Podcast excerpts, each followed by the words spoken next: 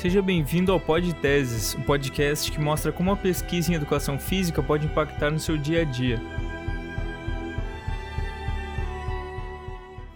Salve, salve, podtesianos e podtesianas. Eu acho que eu nunca chamei quem nos ouve dessa forma, sinceramente eu não lembro. Mas sejam bem-vindos e bem-vindas a mais um episódio do Podteses Entrevista. Hoje eu preciso iniciar dizendo que a gravação desse episódio está acontecendo no dia 31 de outubro de 2022. Portanto, nem 24 horas após a divulgação do resultado oficial do segundo turno das eleições presidenciais no Brasil, em que venceu a democracia, venceu o amor, venceu a esperança, venceu a luta contra as opressões. E por que, eu estou dizendo isso? Primeiro, porque o registro em si é fundamental na história recente do país. E segundo, porque a convidada de hoje tem inspiração em um dos educadores mais atacados nos últimos tempos e que nos ensinou justamente o que é esperançar Paulo Freire. Na abertura da tese, da qual falaremos em seguida, essa convidada ela abre aspas para o Paulo Freire, que vai dizer assim: ninguém ignora tudo Ninguém sabe tudo. Todos nós sabemos alguma coisa. Todos nós ignoramos alguma coisa. Por isso, aprendemos sempre. Hoje eu vou conversar com Flávia Marque Nascimento, que é professora do curso de dança licenciatura da Universidade Federal de Pelotas, Centro de Artes. Ela é formada em Educação Física, licenciatura plena pela Escola Superior de Educação Física da UFPEL, tem especialização em Educação Física Escolar e mestrado em Educação Física também pela ESEF FEPEL e é doutora em Educação pela mesma universidade, onde defendeu a tese intitulada Avaliação no Ensino Superior Pistas para Pensar as Concepções e Práticas Avaliativas. Então, Flávia, desde já eu agradeço a tua presença, parabéns pela conclusão do doutorado e aproveito então para abrir a nossa conversa aproveitando Paulo Freire, né? Saber de ti o que que tu tens aprendido ultimamente na tua vida pessoal e na tua vida profissional, inspirada nesse grande educador. Seja muito bem-vindo ao Podteses.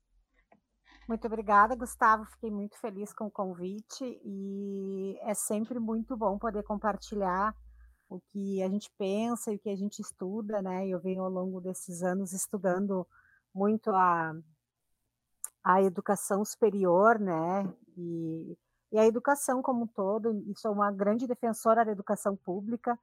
Então, hoje estou feliz diante do resultado, né? Realmente venceu, venceu a democracia, venceu o amor, a ciência, a arte, tão necessária nesses tempos né, eh, difíceis que passamos. E é isso, Paulo Freire atravessa a minha vida desde o início da minha graduação em Educação Física. No primeiro semestre, eu li meu primeiro livro de Paulo Freire, Pedagogia da Autonomia. Depois, eu li Pedagogia do Oprimido. E desde lá, venho tentando fazer na minha prática pedagógica é, que a minha prática seja uma prática democrática. Então, não poderia começar minha tese sem citar Paulo Freire, que é quem me inspira a ser uma educadora mais consciente, mais reflexiva, mais democrática. E a tese pra, né, que vai falar sobre a, que fala sobre avaliação é justamente uma tese que tem buscado um olhar então mais justo e coerente com as nossas práticas avaliativas aí tão difíceis e complexas tanto no ensino superior quanto na educação básica. Para quem, quem é professor e professora sabe do que eu estou falando, né? Então, eu te agradeço imensamente o convite. Certamente, certamente é, o tema da avaliação, vamos dizer assim, é o calcanhar de Aquiles, né? De, de muitas reuniões pedagógicas na educação básica e, na, e no ensino superior também, né? Não vamos, não vamos colocar para baixo do tapete essa questão que também é super importante. Quero saber de ti, Flávia, como é que tu chega nesse, nesse estudo, né? Por que estudar a avaliação? Tu já adiantou algumas coisas, né? Mas queria que eu te ouvir mais, assim, se faz parte de alguma agenda de pesquisa é, maior ou se é uma coisa pontual que que, que tu te debruçou recentemente. Conta para nós como é que estudar avaliação chega aí na tua trajetória. Eu, então, eu me formei na ESF-PEL em 2007, terminei a graduação no final de 2007. Logo depois, em 2009, inicio o, o mestrado, né? Fiz especialização nesse meio tempo, aí terminei a especialização, já comecei o meu mestrado. E logo depois que eu terminei o mestrado, eu, eu fiz concurso para a UERGS, a Universidade Estadual do Rio Grande do Sul, para o curso de dança. Então, eu termino de ser estudante, faço, faço o concurso, tiro, né, só tiro primeiro lugar lá e assumo, então, a, a UERGS com cinco disciplinas por semestre, né, professora substituta, quem sabe, quem já passou sabe o que é, né, e aí eu me dei conta que eu tinha que avaliar, né? É aquela história, né? Dormi aluno e acordei professora e acordei avaliadora. E tive um problema, então, uma situação, um problema é, envolvendo um aluno e aquilo mexeu muito comigo. E aí eu fui buscar, então, na minha trajetória profissional, acadêmica, quais eram os momentos que eu tinha tido espaço para aprender sobre avaliar. Onde é que eu tinha aprendido a avaliar? E aí eu me dei conta que eu fazia, que eu replicava aquilo que eu tinha feito enquanto aluna, né? Enquanto aluna tanto da escola quanto na educação superior, e eu nunca tinha parado para pensar sobre avaliação. E eu só parei para pensar na avaliação quando eu tive o meu primeiro problema. E aí eu pensei, eu preciso fazer o doutorado e estudar avaliação. E aí todo mundo, na época que eu comentei assim que eu ia fazer a, a, a o doutorado, ia tentar o doutorado na área da educação e com um projeto na área da avaliação, as pessoas me disseram assim, ai, mas tu é professora do curso de dança, né, do Centro de Artes, por que tu não faz alguma coisa relacionada à dança de salão, que é a minha área mais prática? E eu disse assim, mas eu sou professora, e eu quero estudar algo que está todo mundo com dificuldade, porque daí entre os pares, as dificuldades que eu tinha, não, é, elas não eram só minhas, elas eram dos meus colegas ninguém parava para estudar, né? E a gente só parava para discutir quando dava problema lá no final do semestre. E aí que eu resolvi. Aí o que, que aconteceu? 2011 eu entrei na UERGS, fiquei até 2013. 2013 eu fiz concurso para a UFPEL. Passei. E, então voltei para casa, né? Voltei para minha casa. E aí, um ano e pouco, eu já assumo a coordenação do curso de dança e é, começo a mediar situações de conflito de avaliação. E aí, então, mais eu tive vontade de pesquisar sobre isso dentro do, do, da minha tese, né, da minha pesquisa de doutorado. E aí, eu só que eu disse, não, eu vou primeiro, eu vou trabalhar um pouco mais. Então, eu entro em 2013, só saio em 2018, início de 2018, né, depois de ter passado pelo processo seletivo do doutorado na educação ali na FAI, na Faculdade de Educação. E que eu realmente vou me debruçar, então, com mais tempo, né, já afastada também, consegui o afastamento, e aí começo então a estudar a avaliação. E como a gente vem de uma área prática, tanto do campo da educação física quanto da dança, eu não queria só trazer um tema que eu fizesse a crítica, porque a crítica já está aí. Né? No levantamento, no estado da arte da minha tese, existem muitos estudos sobre avaliação, mas a maioria deles não aponta alternativas ou não aponta caminhos, aponta apenas a crítica. E aí eu escolhi, então, falar sobre pesquisação num viés de, num, na avaliação, num viés de pesquisação. Uhum. Pesquisar a própria prática e agir sobre ela. Uhum. Então, né, já no pensamento também de Paulo Freire, que uhum. fala da prática do professor reflexivo. Uhum. E aí foi nisso que eu resolvi, então, pesquisar a avaliação, porque ela faz parte da minha prática, ela afeta diretamente a vida dos meus alunos, ela afeta a retenção nos cursos, ela afeta, né, quando o aluno desiste, né, a evasão. Então, por que não estudar a avaliação do ensino-aprendizagem? Aí eu trago esses dois conceitos juntos, porque no momento que eu avalio o meu aluno, eu também deveria avaliar a minha prática, né? Então, não é uma avaliação só da aprendizagem, é uma avaliação do ensino e da aprendizagem. Eu estava lembrando, enquanto tu falavas, Flávia, eu estava lembrando de um autor que é muito uh, lido, pelo menos na educação física, né?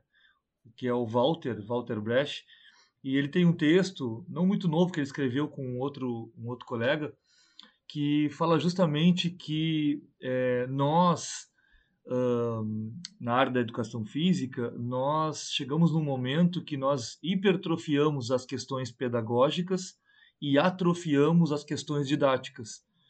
E, e ele comenta assim, bom, é como é que a gente pode retomar as questões didáticas? O primeiro passo é justamente olhando para a própria prática. Né? É olhar para a própria prática e pensar a respeito dela, e isso, isso inclui a avaliação né? do que, que a gente vem fazendo. É...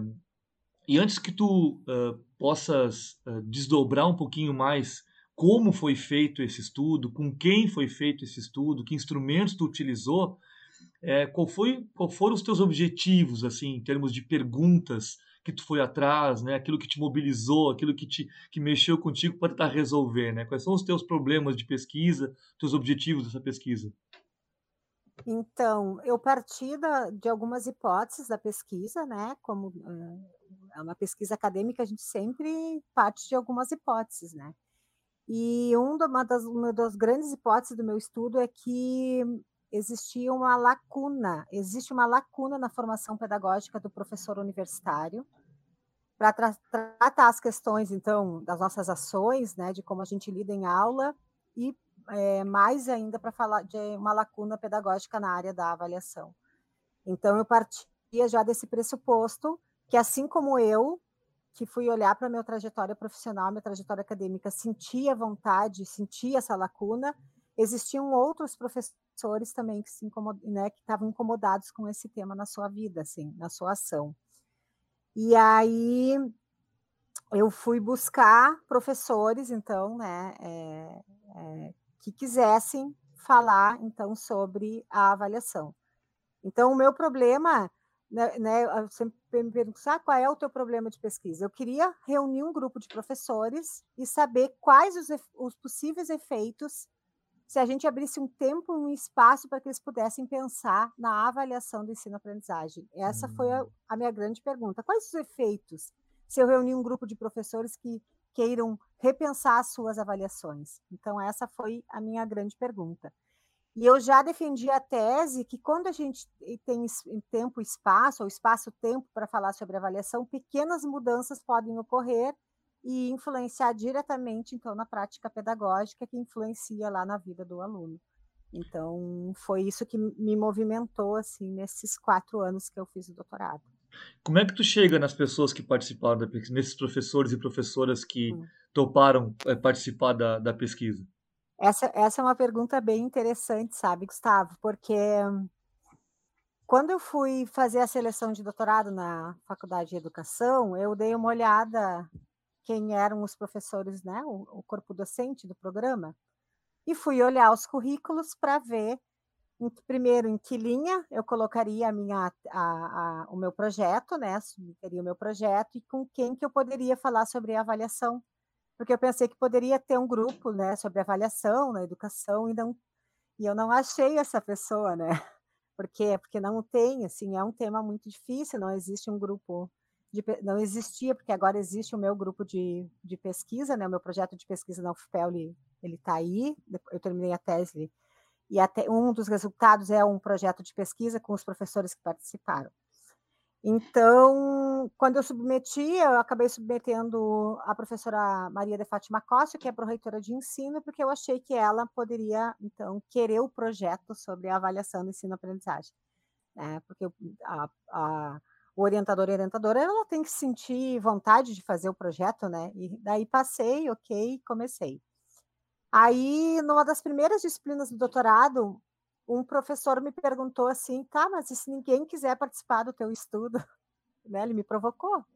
Claro, tem que fazer as provocações, né? E eu parei para pensar assim, meu Deus, será que ninguém vai querer falar sobre avaliação do ensino-aprendizagem? Será que eu tô, eu tô sozinha nisso? Eu digo não, professor, eu acho que esse é um, um tema eh, complexo, desafiador, mas eu, eu creio que, que vão ter professores que vão se inscrever no meu estudo. Então, o que, aconteceu? Eu procurei o GIP, que é o Grupo de Interlocução Pedagógica da UFPEL, né, criado aí algum, alguns anos atrás, que reúne pelo menos uma pessoa, um representante de cada unidade acadêmica da, da UFPEL. Então, são 40 e poucos professores para pedir apoio.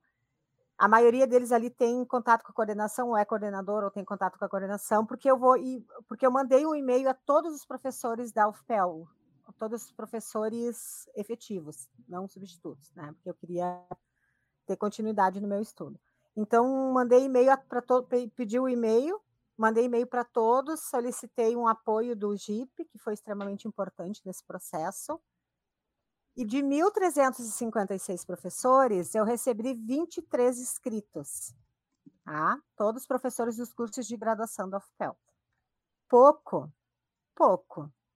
E eu levanto algumas hipóteses sobre essa pouca adesão, ao mesmo tempo que eu queria um professor por área de conhecimento do CNPq. Então, eu queria oito professores, pelo menos oito professores, para ter uma representação das áreas, até para poder depois comparar se existe muita diferença entre as áreas, se esse é um tema que, né, como é que cada área trata da avaliação. E aí eu recebi 23 inscritos e fiz sorteio né, dividi eles por área e fiz sorteio e entrei em contato então com as pessoas. No e-mail, né, dizia assim, convidava, né, me apresentava, falava do objetivo maior do projeto e falava sobre a pesquisação. Ou seja, não era só para ser um sujeito da pesquisa, era para ser um participante da pesquisa. Então, isso também pode ter sido uma, algo que deu um pouco de medo nos professores, porque nem todo mundo conhece a pesquisação. Uhum. Eu já tinha trabalhado uma vez com pesquisação, mas não era uma grande pesquisadora da área. Fui agora porque tive que estudar muito, né? Inclusive tive auxílio de professores que já tinham trabalhado com pesquisação, que me ajudaram. E aí, então, eu, rece eu recebi 23 inscritos, e única, a única área que eu não recebi foi as ciências exatas e da Terra, que é a área com maior número de reclamações dos alunos na área, né, nas questões de avaliação. Se tu for pegar os dados né, de outras universidades, não só da UFPEL, essa é uma área que tem um, um que recebe muitas críticas da, nas questões de avaliar, que já é então um dado bem interessante que eu acabo discutindo na tese, né? Sim. Por que, que esses professores não não querem discutir a avaliação, né? porque talvez as questões de ensino elas não estejam é, em primeiro plano para esses professores, porque talvez avaliar realmente seja muito difícil e, e desafiador, nem todo mundo vai ter abertura, então para para falar sobre isso, assim, né? Então, então tu, foi isso. Então tu, tu chegou a um conjunto de sete é, participantes, sete professores e professoras, uhum. é, e com esse grupo, né, em se tratando de pesquisação, como é que tu, é, que instrumentos tu foi aplicando? Como é que foi a metodologia de trabalho com eles? Foram reuniões? Foram conversas? Como é, explica um pouquinho para nós aí como é que tu desenvolveu esse trabalho com esses sete professores e professoras. Tá, tá bem. Ah, um dos grandes princípios da pesquisação e que eu sigo numa da linha da pesquisação colaborativo crítica fala que a gente não trabalha com sujeitos e sim com participantes, colaboradores. Então, todo o tempo que eu trabalhei com estes professores, eu trabalhei nessa perspectiva, neste, nessa grande orientação da pesquisação. A pesquisação ela começa no Brasil mais fortemente com Michel Tiolan, que é um que é um dos caras que pesquisa, né, que criou a pesquisação. E hoje em dia tem outras pessoas que estão é, trabalhando e que eu me aproximei mais agora lendo e, e buscando saber. Então, eu encontrei esses professores durante o ano de 2021 em oito encontros sobre avaliação. Então, eram realmente em formato de encontros. Ia ser, se não tivéssemos pandemia, ia ser presencial, tá? Tinha pensado numa, em formato de roda, porque todo mundo tem que ter voz, né? E, espaço igual para falar dentro da pesquisação, então tem que ter a escuta do outro, né? As questões têm que ser resolvidas coletivamente.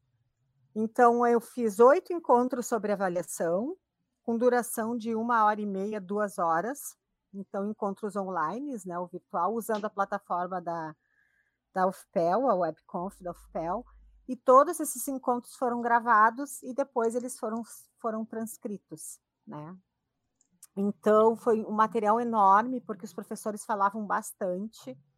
Eu tive bastante trabalho, assim, para fazer a análise de conteúdo, que eu trabalhei com análise de conteúdo via Bardan, Laurence Bardan, né? Acho que é bem conhecida aí para quem trabalha com análise de conteúdo. E aí, o primeiro encontro, eu só tinha, eu só tinha pronto o primeiro encontro. E os, os restan o restante dos encontros, os outros sete, foram é, se delineando por, por, é, por aquilo que o grupo demandava. Então, era sempre no coletivo. Então, o primeiro encontro, eles se apresentaram e, e eu perguntei assim para eles, é, qual é a expectativa, o que, que vocês estão fazendo aqui? E aí eles se apresentaram e falaram o que, que eles queriam ali na pesquisação. E a palavra que mais apareceu nesse, nesses, ao longo desses oito encontros foi aprender. Hum. Ou seja, aquela minha hipótese de que existe uma lacuna na formação dos professores, ela já, no primeiro encontro, eu já, eu já tinha percebido que era uma hipótese né, que eu tinha é, realmente era um dado, né? Tinha percebido que como é que a gente fala academicamente que a gente confirmou a hipótese, uhum. né? Academicamente a gente fala isso assim. No primeiro encontro eu já tinha percebido, então, a, a partir da expectativa de aprender com o coletivo. Aí cada encontro a gente fa é, fazia as nossas decisões. No segundo encontro, cada encontro levou um nome. E é interessante que o, cada encontro está descrito num diário de processo dentro da tese, que é algo também que a, depois a banca de avaliação até elogiou porque diz que dá para ver bem o que a gente fez, assim, porque eu, eu detalho, né, cada encontro. O segundo encontro, a gente realmente falou sobre as nossas práticas avaliativas e as nossas concepções de avaliação. E aí, a cada encontro, a gente decidia o que ia fazendo e a gente marcava mais ou menos uma vez ao mês de se encontrar, e era muito bom, porque os professores se sentiam acolhidos. Muito de, muitos dos professores ali, na verdade, eu tive um grupo de seis mulheres e um homem. Hum. Né? Pouco, pouco Curioso professor. isso. É. Porque acho que foi por sorteio também, existiam alguns homens a mais, mas a maioria é mulher escrita no estudo. E aí, então, cada encontro a gente acabava decidindo o que, que a gente ia fazer. Então, um dos encontros eles pediram que eu trouxesse uma outra pessoa para falar para a gente sobre avaliação, porque eu todo tempo fiquei com medo, assim, de não dar a minha cara aos encontros. Eu queria uma cara, do, né, um retrato do coletivo, assim. Então eu não, eu não, eu até apresentei um dia o, o que, que eu pensava sobre avaliação e sobre a tese, até para eles, né, eles queriam conhecer também o meu projeto de pesquisa. Mas cada encontro a gente decidia então o que, que a gente ia falar. Então virou um grupo de estudo, um grupo de apoio, né, um grupo de se reconhecer como é que faziam as avaliações, né? E muitos deles me disseram: é a primeira vez que eu paro para pensar o que, que eu faço enquanto avaliação. Que legal isso, né? É, então, legal, legal, de ouvir e preocupante é, ao mesmo tempo, né? preocupante ao mesmo tempo, né? Assim, e como aquele, como aquele espaço ali, aquele espaço-tempo criado pela pesquisa foi importante para esse professor, para essa professora, então, pesquisar a sua própria prática, fazer uma reflexão sobre a sua própria prática. E eu, e eu não era no meu desejo apontar é, apontar, ah, é, essa é a melhor avaliação, esse é o melhor método de avaliação, não. Eles foram cada um se olhando e buscando dentro das suas próprias práticas pequenas mudanças, que aí lá do sétimo no oito, oitavo encontro, que é um período mais de avaliação do que a gente vinha fazendo, eles disseram, ah, eu fiz isso, eu notei que mudou isso, então eles apontavam pequenas mudanças que acabavam gerando é, mudanças significativas dentro do contexto da sua sala de aula. E tudo isso potencializado por estar sendo feito durante uma pandemia, né? Eu fico imaginando agora é, pensar sobre esse tema uh, num momento de pandemia em que ela, eu, a gente costuma dizer, né? A pandemia ela, não, ela não inventou nada, ela deu luz a algumas coisas que já estavam por aí, né? desigualdades sociais, né, diferente. É, no caso da, de nós professores, né, ela deu luz alguns, uh, algumas, alguns processos, né, que nós trabalhamos que já estavam aí com certa dificuldade, mas que a gente ia levando com a barriga, vamos dizer assim, né? E a pandemia vem da, e nos dá um soco, assim, ah, vamos avaliar agora no online, vamos dar aula no online, vamos pesquisar no online, né? Então a gente se tornou professores pandêmicos, vamos dizer assim, né? A gente teve que aprender muita coisa em termos não só de dominar uma tecnologia para chegar nos alunos, como também aprender que nem todo mundo vai estar disponível para ter aula contigo. Os alunos não vão estar lá, tu vai falar com números, tu vai falar com, com, com, com, com através de chats, é, é uma outra maneira de dar aula. Então eu fico imaginando tu é, trabalhar com esse grupo, né? É, sete professoras, né? E professor é, falando de avaliação dentro da pandemia. Eu imagino que essa, essa variável pandemia deve ter atravessado o tempo todo é, a conversa de vocês, né? Sim, eu até escrevo na tese que a pandemia é um contexto emergente. Esse contexto emergente fez, então, que alguns das nossas professoras ali balançassem, pô, eu preciso estudar avaliação. E aí, um, a, a, professora mais velha, é um, é um, é um coletivo bem diverso. Ela tem quase 30 anos de educação superior. E ela, e ela nos disse assim: eu repensei a minha avaliação a partir da pandemia. Porque a avaliação ela é entendida, é, muitos entendem a avaliação, e isso a gente discutiu bastante na tese, como aquela avaliação em que o professor avalia e o aluno é avaliado, né? Naquele momento, então, que o, prof... que o aluno senta para fazer a prova e o professor fica olhando numa posição de hierarquia, né? Então, aquele formato de avaliação que a gente estava acostumado na universidade no, e, na educação como um todo, ela não pode mais ser, ser feita, porque o aluno estava em casa e o professor na sua casa. Então, não existia aquele espaço e aquela hora determinada para fazer a avaliação. Então, a avaliação teve que ser repensada. Então, a, com certeza, a pandemia é um contexto emergente que influenciou diretamente a reflexão dos professores nesse processo. Então, isso é discutido com certeza dentro da tese. Sim.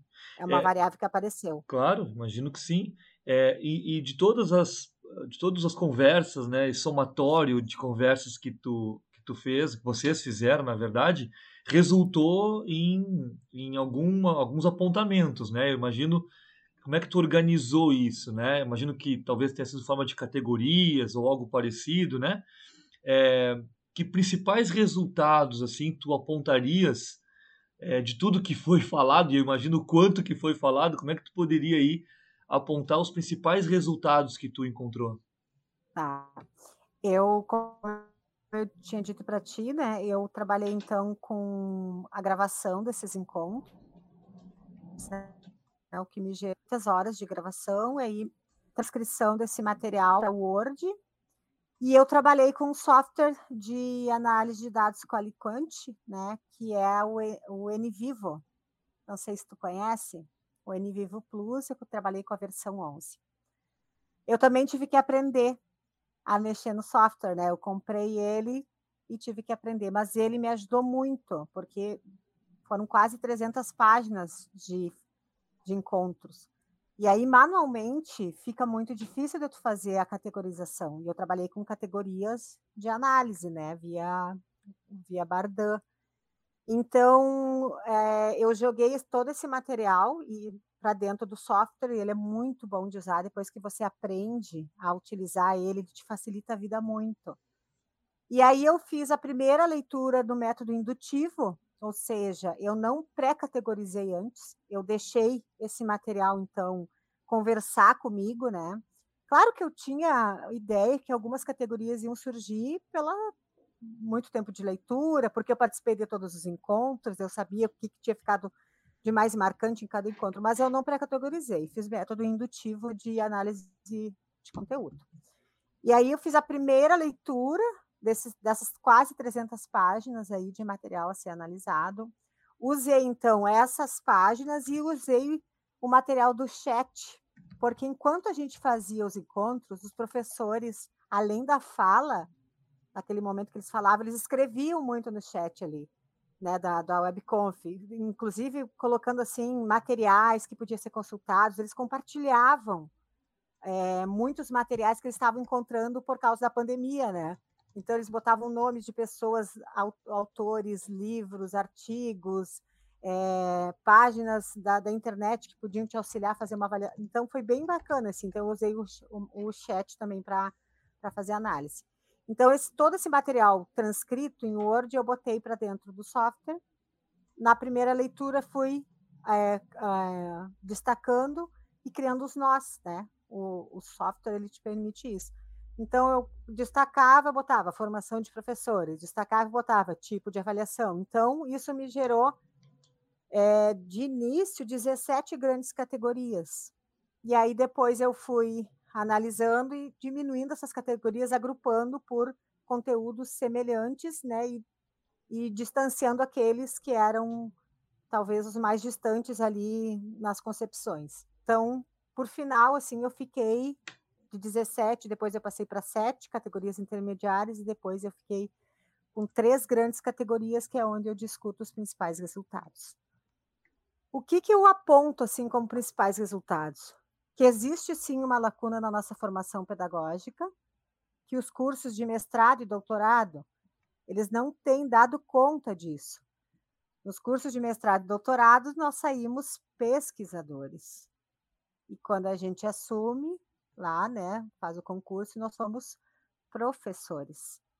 E aí muitas pessoas sem nada de licenciatura, o que é mais preocupante ainda. Então, ou seja, os cursos de pós-graduação, nível mestrado e doutorado, não te, não te preparam para ser professor, não trazem conhecimentos específicos da docência, e muitas pessoas não têm licenciatura, e isso foi falado e sentido né? Porque aí existiam umas, algumas das minhas professoras diziam assim, eu não sou da área.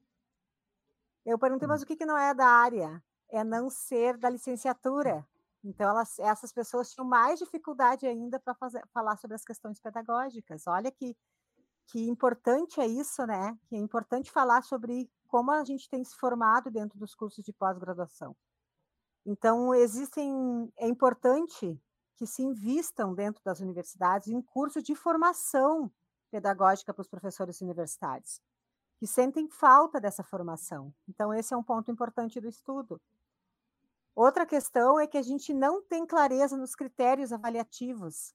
Nós avaliamos, mas a gente às vezes fica claro para nós, mas o aluno não sabe em quais critérios está sendo avaliado. Então, esse também é um ponto importante do estudo, né?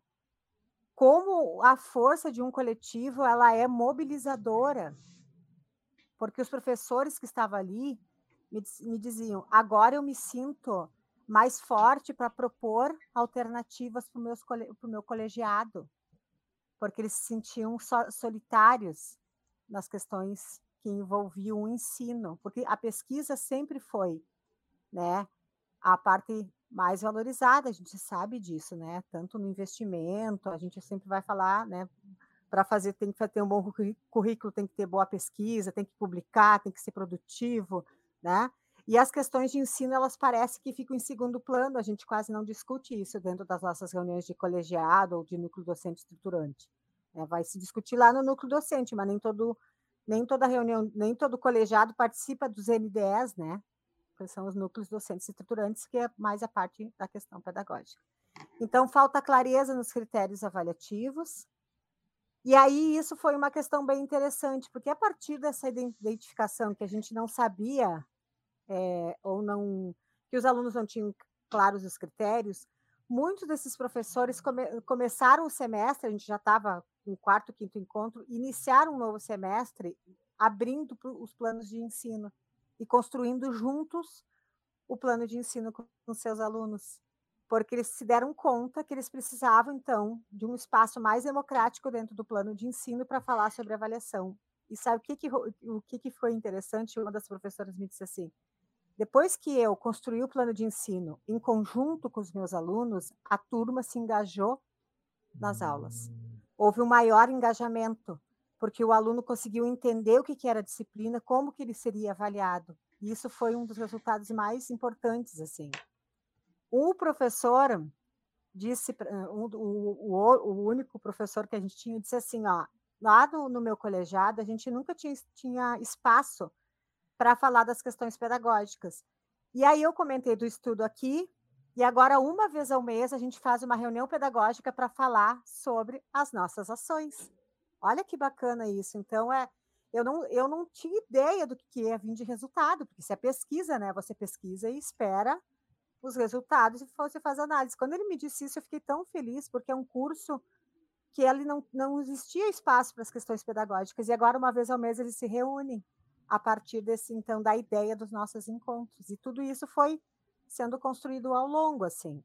As práticas avaliativas uh, que eles foram comentando, né, que eles faziam, elas estavam, vamos dizer assim, sedimentadas na mesma lógica que tu comentou no início, lá, né, as tuas incomodações lá no início, né? Ah, eu, eu avalio da forma como eu aprendi enquanto aluno, né?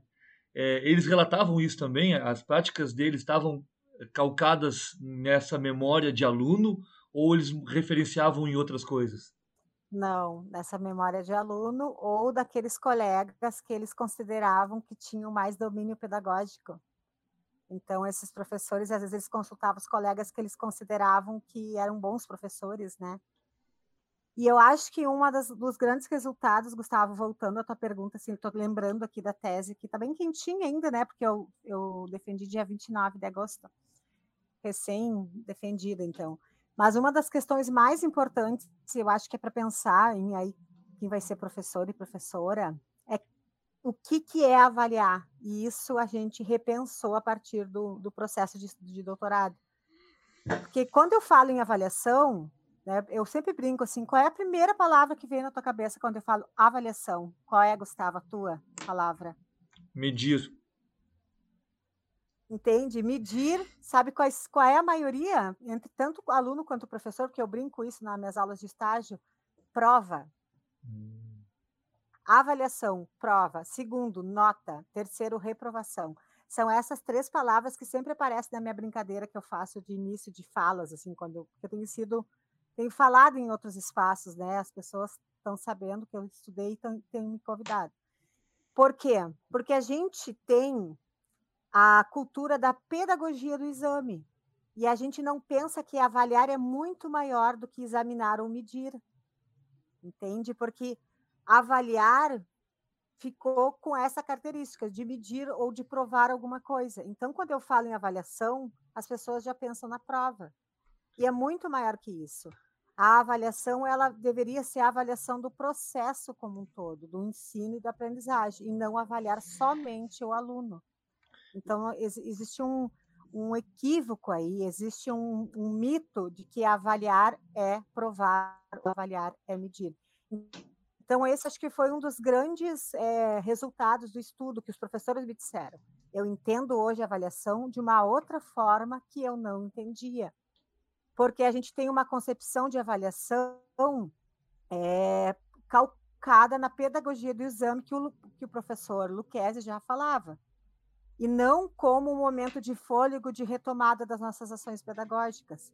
E a gente sempre é avalia o aluno e a gente não faz a avaliação do nosso trabalho em conjunto. Então, isso é bem importante, assim, acho que esse é um dos resultados que eu, que eu destaco da tese. Qual era a tua pergunta? Porque eu acho que eu fugi da tua pergunta última. Né? Não, não, fosse, fosse, fosse nela. Fosse nela, que eram justamente os principais resultados. E tu já adiantou é, algo que é da próxima pergunta, né? Que eu sempre gosto de fazer para pra, as pessoas que finalizaram a sua tese, a sua dissertação, o seu, seu, trabalho de conclusão de curso, enfim, que é, é, onde é que elas enxergam a principal contribuição do seu estudo, né, o principal impacto do seu estudo. Tu adiantou porque, em certa medida, quando tu dizes né, que um dos, um dos colaboradores da pesquisa né, comentou que, bom, lá na unidade agora tem um espaço que foi aberto para discutir, bom, aí está um dos impactos e uma das contribuições da pesquisa, me parece, né? Queria te ouvir, mas em outro momento que tu comentas que uma, a professora fala que depois de 30 anos de docência no ensino superior, né, a partir da pesquisação, daquela, daquele espaço de conversa, ela repensou as suas práticas, está aí também uma contribuição e um impacto, né?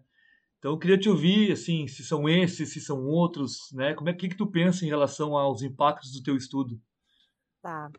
É, eu identifiquei na tese, nós identificamos que eu falo que a tese é nossa, né? Porque ela foi muito é, em colaboração, assim. Duas tendências de avaliação apareceram: a avaliação no modelo mais tradicional, uma concepção mais tradicional e a, né, e a avaliação processual ou formativa. Muitos professores relataram que, sab, que, que, sabiam que a sua avaliação era do método mais tradicional, mas que sentiam vontade de fazer uma avaliação mais processual.